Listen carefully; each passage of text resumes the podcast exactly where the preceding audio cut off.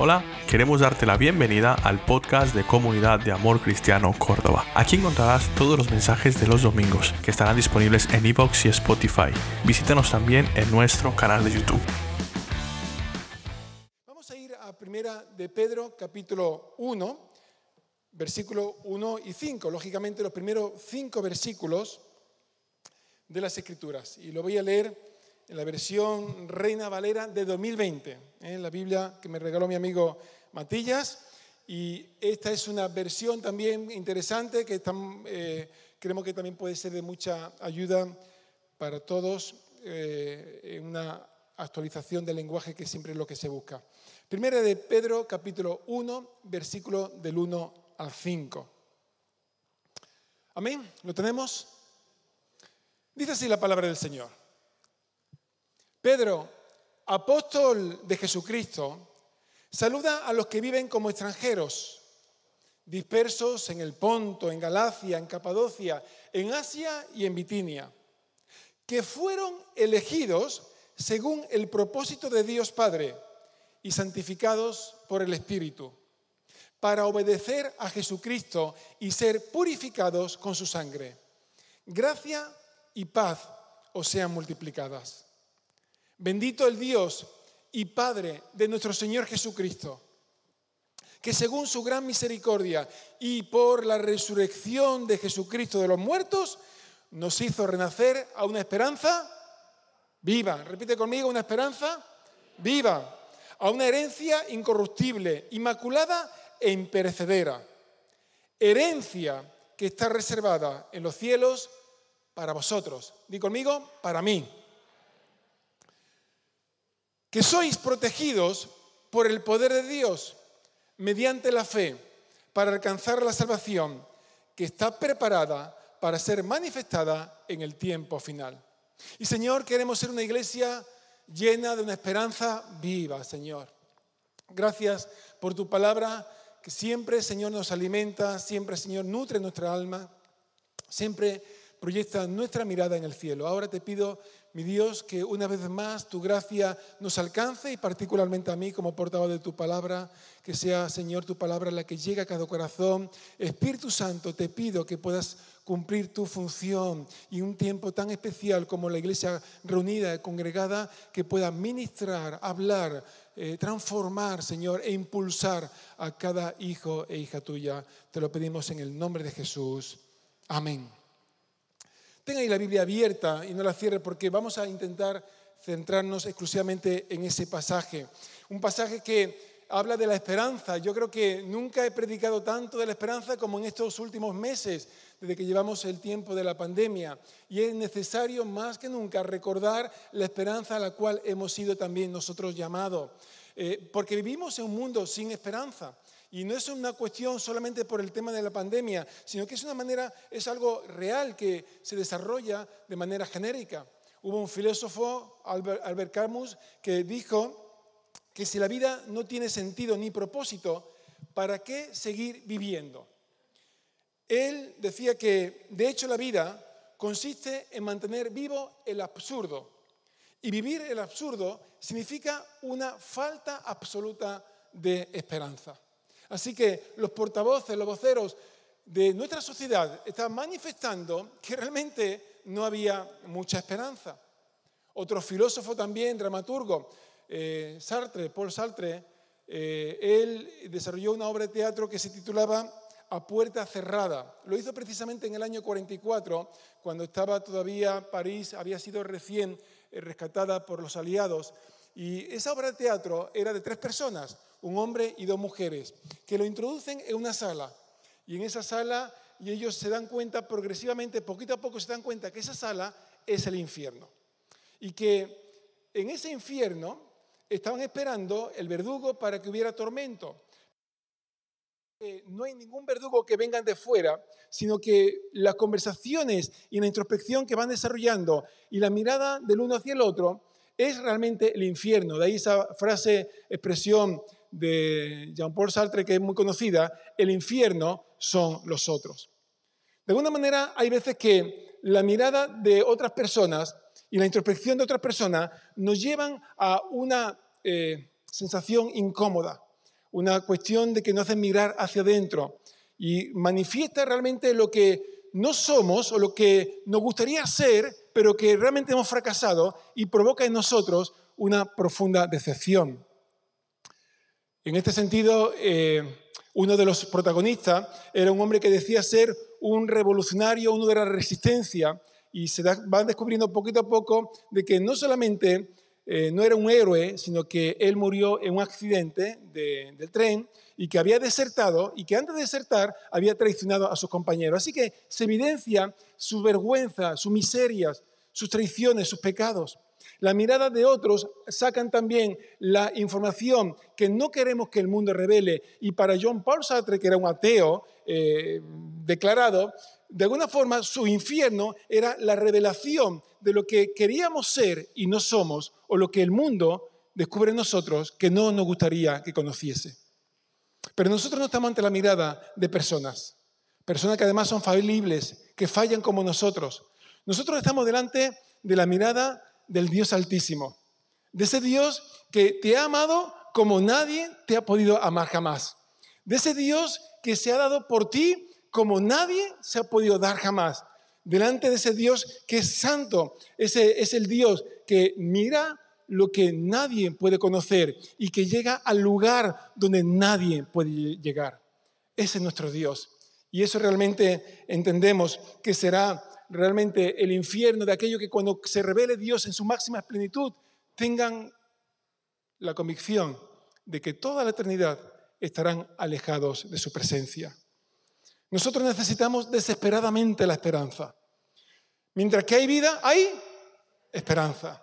Realmente el mundo que vivimos es un mundo, como decíamos, sin esperanza. Y nuestra generación es una generación sin esperanza. Durante mucho tiempo había mucha gente que tenía algún atisbo de esperanza, si no en el mundo presente, en el mundo venidero. Pero ahora en la actualidad, la mayoría de la gente no vive con esperanza. Es más, desea que después de la muerte no haya nada, porque han vivido de espalda a una realidad que le manifiesta su necesidad.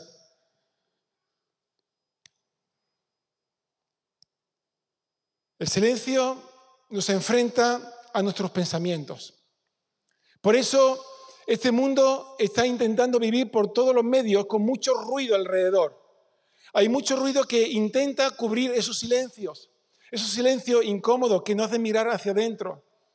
Este mundo, eh, si observáis, estamos caminando, tenemos los aparatos de radio puestos, estamos en casa y estamos con los móviles estamos con Internet, estamos con la televisión, estamos con el streaming, estamos llenando nuestro pensamiento continuamente de información con tal de no pensar, porque el pensamiento nos lleva a una realidad. Estamos solos. Aquellos que no tienen al Señor llegan a la conclusión de que no hay nada que le haga motivar por la mañana para levantarse, que no hay realmente nada en esta vida que le pueda provocar la necesidad de seguir luchando para seguir avanzando.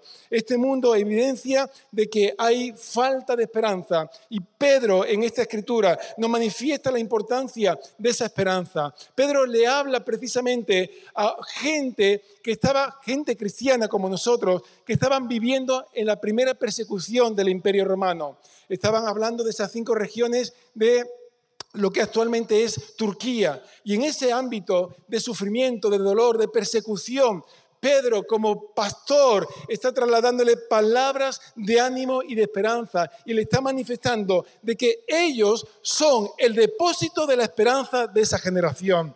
Que en medio de un mundo que sufre, en medio de un mundo sin esperanza, la iglesia cristiana es realmente la, el portavoz de la esperanza del Señor. Es por eso 1 Pedro 3:15 que dice, estando siempre preparados para presentar defensa ante todo el que os demanda razón de la esperanza que hay en vosotros. ¿Hay motivo para la esperanza? Claro que sí.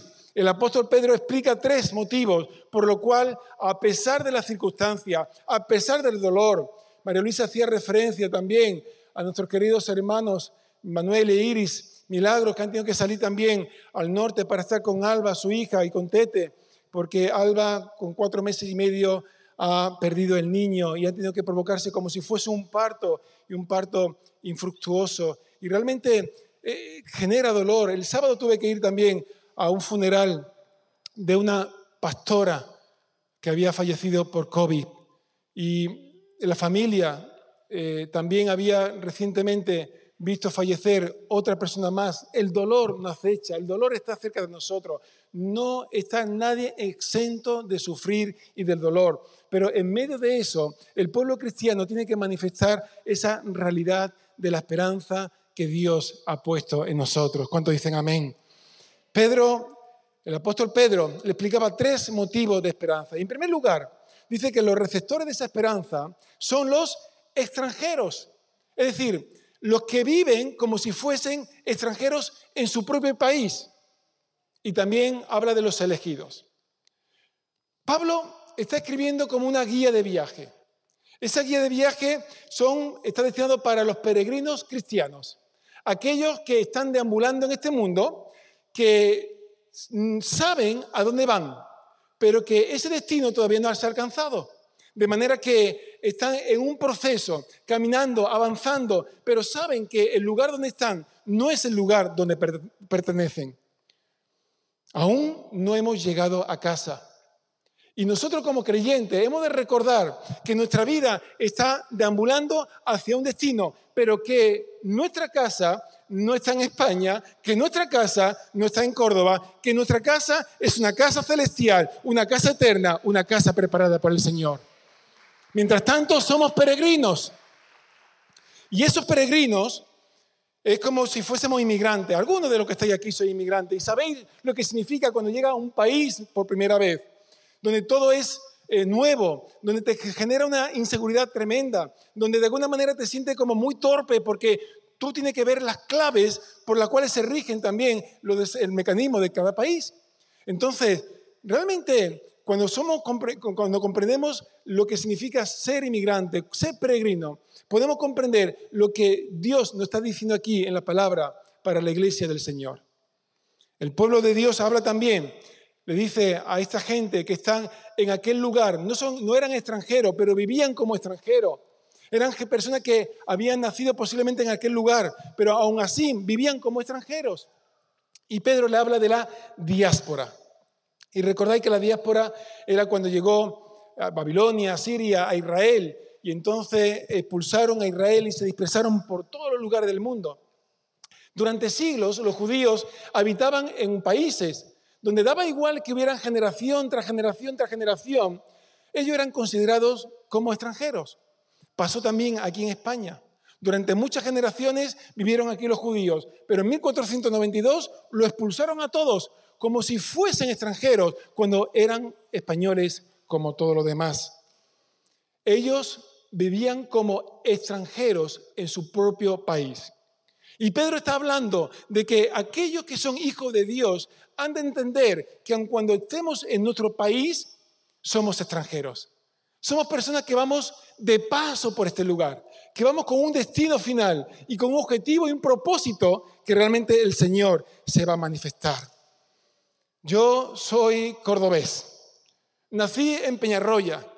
Sé mi lugar de origen, pero lo que es importante, sé sobre todo mi lugar de destino. Tengo mi pasaporte español, pero ese pasaporte no es el relevante. El pasaporte se llama Jesucristo, porque yo soy ciudadano del cielo, hombre nacido de nuevo, donde mi destino está en la casa del Señor por siempre. ¿Ese es tu destino? Ese es tu lugar de esperanza, ahí te dedica también a proyectar toda tu vida. Abraham fue sacado de su tierra, de su lugar de, confort, y recibió la promesa de un gran pueblo. Y ese pueblo empieza a desarrollarse. Y durante 400 años está viviendo como si fuese extranjero en su propia tierra. Dios lo saca de ese pueblo y lo lleva al desierto. Y es una metáfora muy clara de cómo Dios también trabaja con nuestra vida, con la iglesia del Señor en este tiempo. Porque Dios nos saca y nos lleva al desierto. En ese desierto somos probados. En ese desierto se forma como pueblo. En ese desierto Dios se revela. En ese desierto se manifiesta la realidad de un Dios que siempre acompaña a su pueblo. Vivimos en un desierto. Muchos con realidades como la que decíamos anteriormente, sufrientes, pasándolo mal. Muchos en angustia, otros con necesidad también de, eh, de ayuda médica. Algunas personas que realmente sienten como que su debilidad y vulnerabilidad se manifiesta en su máxima plenitud. Vivimos en un desierto. El dolor está siempre llamando a nuestra puerta. La preocupación, la incertidumbre está a nuestro alrededor. Pero en medio de ello, nosotros podemos decir, sabemos de dónde venimos, pero también sabemos a dónde vamos. Nuestro destino está plasmado en la palabra del Señor y nuestro destino se llama Jesucristo y estaremos con Él eternamente y para siempre. Nuestra esperanza es nuestro destino. Por eso necesitamos también manifestar la importancia de dar testimonio a la gente de que realmente hay un pueblo con esperanza, pero que esa esperanza no se deposita en lo que tengamos o no tengamos aquí, sino en la realidad de lo que viene por delante. Y cuando nosotros como iglesia sabemos a dónde vamos, podemos trasladar esa esperanza a una generación que sufre y que lo pasa mal. Pero también Pedro habla que son elegidos. Y esa realidad de elegidos es algo que la Biblia insiste una y otra vez. Somos elegidos, somos elegidos. Y quizás nos podamos preocupar, teológicamente hablando, de esa palabra. A algunos les genera cierta incomodidad porque hay siempre como una especie de tensión teológica en aquellos que consideran que Dios ha elegido a unos cuantos para la salvación. Y si Dios ha elegido a unos cuantos para la salvación, significa que ha elegido a otros cuantos para perdición. Esto es fuerte. ¿Este es el tipo de Dios que tú tienes? Yo no lo interpreto así. Yo creo que nuestro Dios es un Dios que quiere la salvación de todos. El asunto es que nosotros en muchas ocasiones estamos interpretando la Biblia y enfocándola de manera errónea, donde ponemos la iglesia en el centro, en vez de entender que, la iglesia, que, el centro de todo, el, el hilo conductor de toda la Biblia es la misión del Señor. Desde que Adán y Eva caen y pecan, desde entonces Dios desarrolla un plan para salvar al ser humano, para volverlo a llevar al lugar donde Él quiso. Toda la Biblia está hablando de la misión del Señor. La iglesia de enfocarse en la misión del Señor para que entonces podamos entender que podemos interpretar la elección no desde la perspectiva de, condenación de unos cuantos, sino del deseo de que todos sean salvados. Por ejemplo, Abraham. Abraham fue el primer gran elegido. De entre toda la gente que había en aquel lugar, de entre todo el montón, Dios eligió a Abraham. Y ese esa elección tenía un propósito. En Génesis capítulo 12 dice, le dice Dios a Abraham, y haré de ti una nación grande, y te bendeciré, y engrandeceré tu nombre, y serás bendición. Bendeciré a lo que te bendijeren, y a lo que dijeren, eh, maldeciré. Y serán benditas en ti todas la familia de la tierra. ¿Para qué fue elegido Abraham? Para que toda la familia de la tierra fuesen bendecidas. ¿Para qué Dios eligió a una persona? Para que por medio de esa persona viniera también después la simiente Jesús y pudiera traer salvación para todo lo demás. Otra ilustración.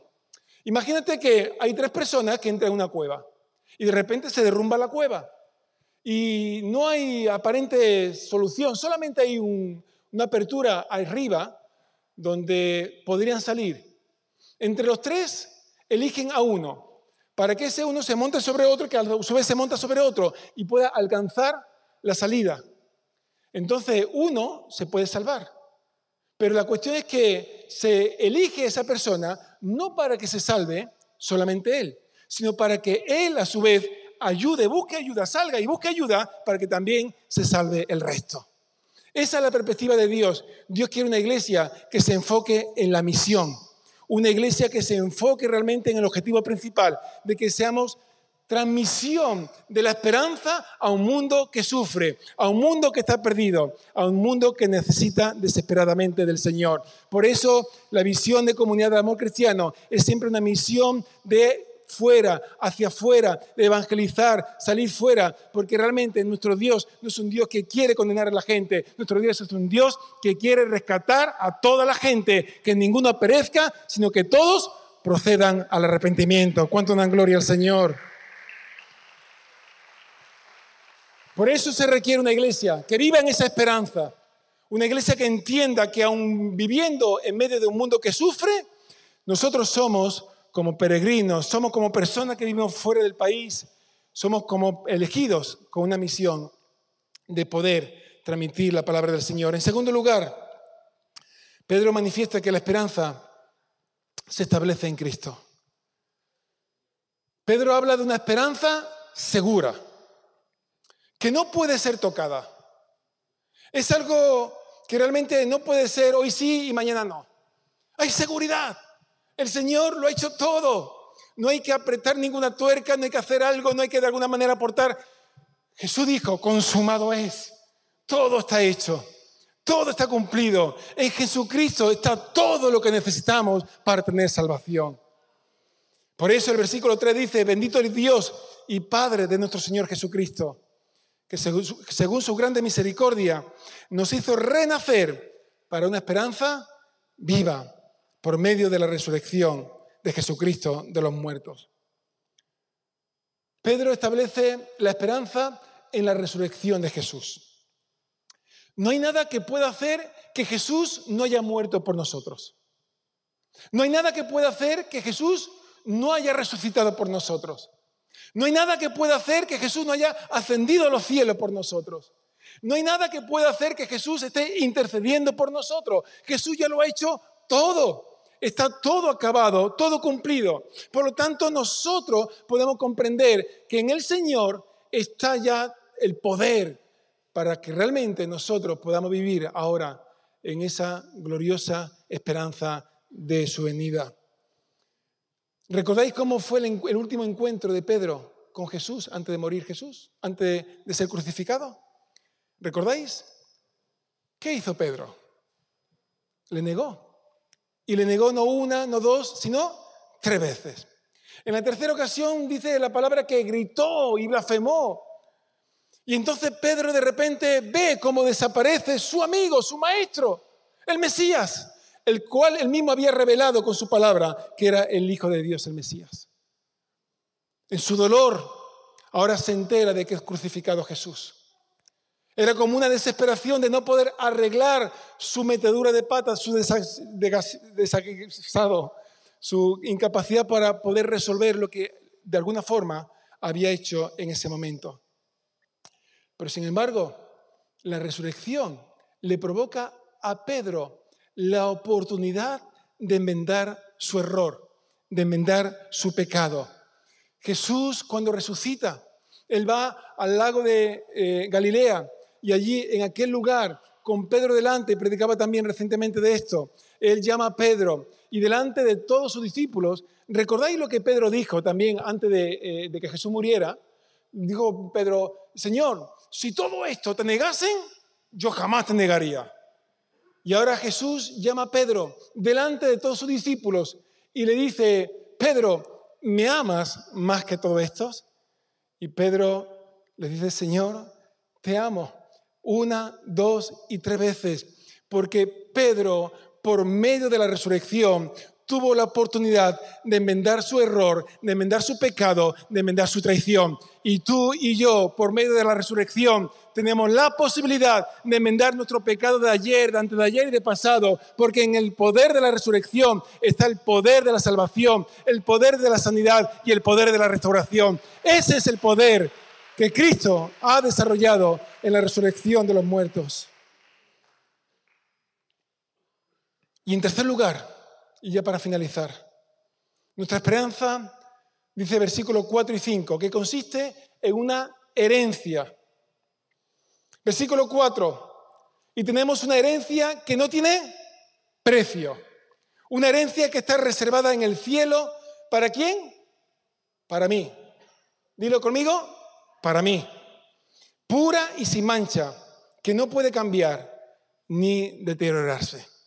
Cuando hablamos de herencia, obviamente nos fijamos en aspectos materiales. Cuando una persona recibe una buena herencia, no una pequeña herencia que le sirve para tirar hasta final de mes, una esta herencia que uno dice, ya no tengo que de, qué, preocuparme de la vida, ¿no? Eh, es como que de alguna forma uno pudiera pensar como que esas personas son agraciadas y, ya tienen toda la vida resuelta.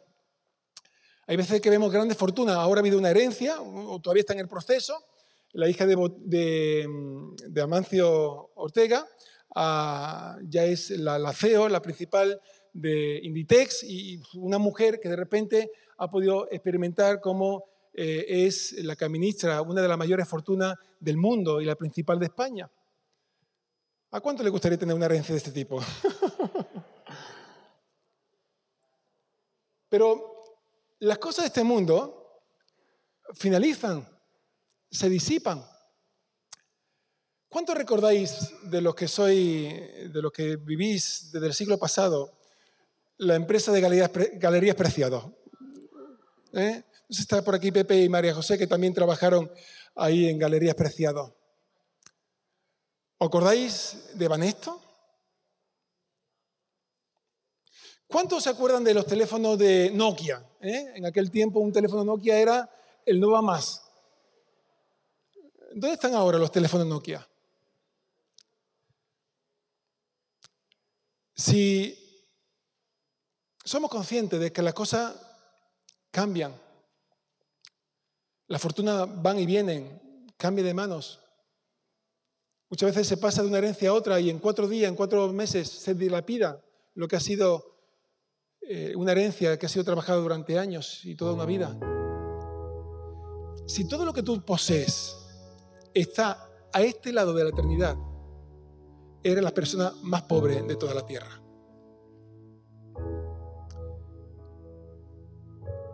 El apóstol Pedro habla de una herencia, una herencia segura, una herencia que nadie la puede quitar, una herencia que nada de este mundo podrá afectarla. Y esa herencia y esa salvación Habla también el apóstol Pedro de que ha de ser revelada, versículo 5. Por la fe que tienen, Dios los protege con su poder hasta que reciban esta salvación, la cual está lista para ser revelada en el día final, a fin de que todos la vean. Revelar significa, cuando algo está, algo está velado, es como que algo tiene... Eh, como un paño delante, ¿no? Como, como un velo. Entonces hay que ser quitado el velo para que pueda ser mostrado lo que hay. El apóstol Pedro está diciendo, mira, tu plena salvación, tu herencia, va a haber un momento en que se ha quitado ese velo y pueda verlo con total plenitud. Y, está guardada en el cielo para nosotros. Y lo que está diciendo aquí el, el apóstol Pedro y por supuesto el Espíritu Santo a través del apóstol Pedro, es que nuestra herencia no consiste en cosas. Nosotros no tenemos un concepto de salvación como quizá los musulmanes en el que cuando uno llega al cielo va a ser acariciado por mujeres extraordinarias durante muchísimo tiempo. No, no. No se trata de que tengamos una casa en el cielo. No se trata de que tengamos cosas, pertenencia. Aun cuando habla de calle de oro y tal, lo importante no son las cosas. Nuestra herencia no consiste en artículos. Dice Apocalipsis 21, cuando se revela esa Jerusalén celestial, que en esa Jerusalén donde viviremos eternamente no habrá templo ni habrá sol, porque el mismo Dios será nuestro templo y el mismo Dios será el que nos alumbre con su presencia. Nuestra herencia no consiste en cosas, nuestra herencia consiste en Dios mismo. Él estará con nosotros eternamente para siempre. Él se revelará y podremos realmente disfrutar de esa presencia, no de cosas que hayamos amontonado, sino de nuestro Dios revelado todo ojo lo verá, se quitará todo velo de entendimiento de las personas. Y entonces podremos decir, ha merecido la pena, la lucha, los conflictos que enfrenté sobre la tierra, ha merecido la pena. Estamos delante del Rey de Reyes y Señor de Señores, Él el que creó el cielo y la tierra, ahora está conmigo, está a mi lado. Y ningún dolor, nada podrá ser suficiente como para pensar que lo importante está por venir. Por eso Pedro, y ya quizá me meta un poquito en la siguiente predicación más adelante, versículo 6, dice, por todo esto, por lo cual os alegráis, aunque ahora por un poco de tiempo, si es necesario, tengáis que ser afligidos en diversas pruebas. Vivimos en pruebas, en dificultades, pero esto será un tiempo. Nuestra esperanza está en Jesús. Nuestra esperanza está en aquel que nos ha dado una segunda oportunidad para que el pecado no se enseñoree de nosotros, sino que podamos levantarnos con esperanza de que el Señor me da la oportunidad de volver ahora a reconocer mi vida. Me da la oportunidad de vivir en santidad. Me da la oportunidad de vivir conforme a los parámetros del reino de Dios y no conforme a los parámetros de este mundo. Me da la oportunidad de disfrutar de una vida plena que el Señor ha puesto en mí. Tu esperanza está en Jesús. Y esa esperanza es la esperanza gloriosa. En medio de un mundo que vive desesperado, nosotros podemos decir, la iglesia es el depósito de la esperanza. No es un depósito estancado, es un, más bien es un canal para que esa esperanza circule, para que esa esperanza se contagie, para que muchas personas puedan reconocer a Jesucristo como Señor y Salvador de su vida. Para eso tú estás aquí, para eso estás aquí, para que en Córdoba haya miles y miles de hombres y mujeres que puedan reconocer el nombre de Jesús.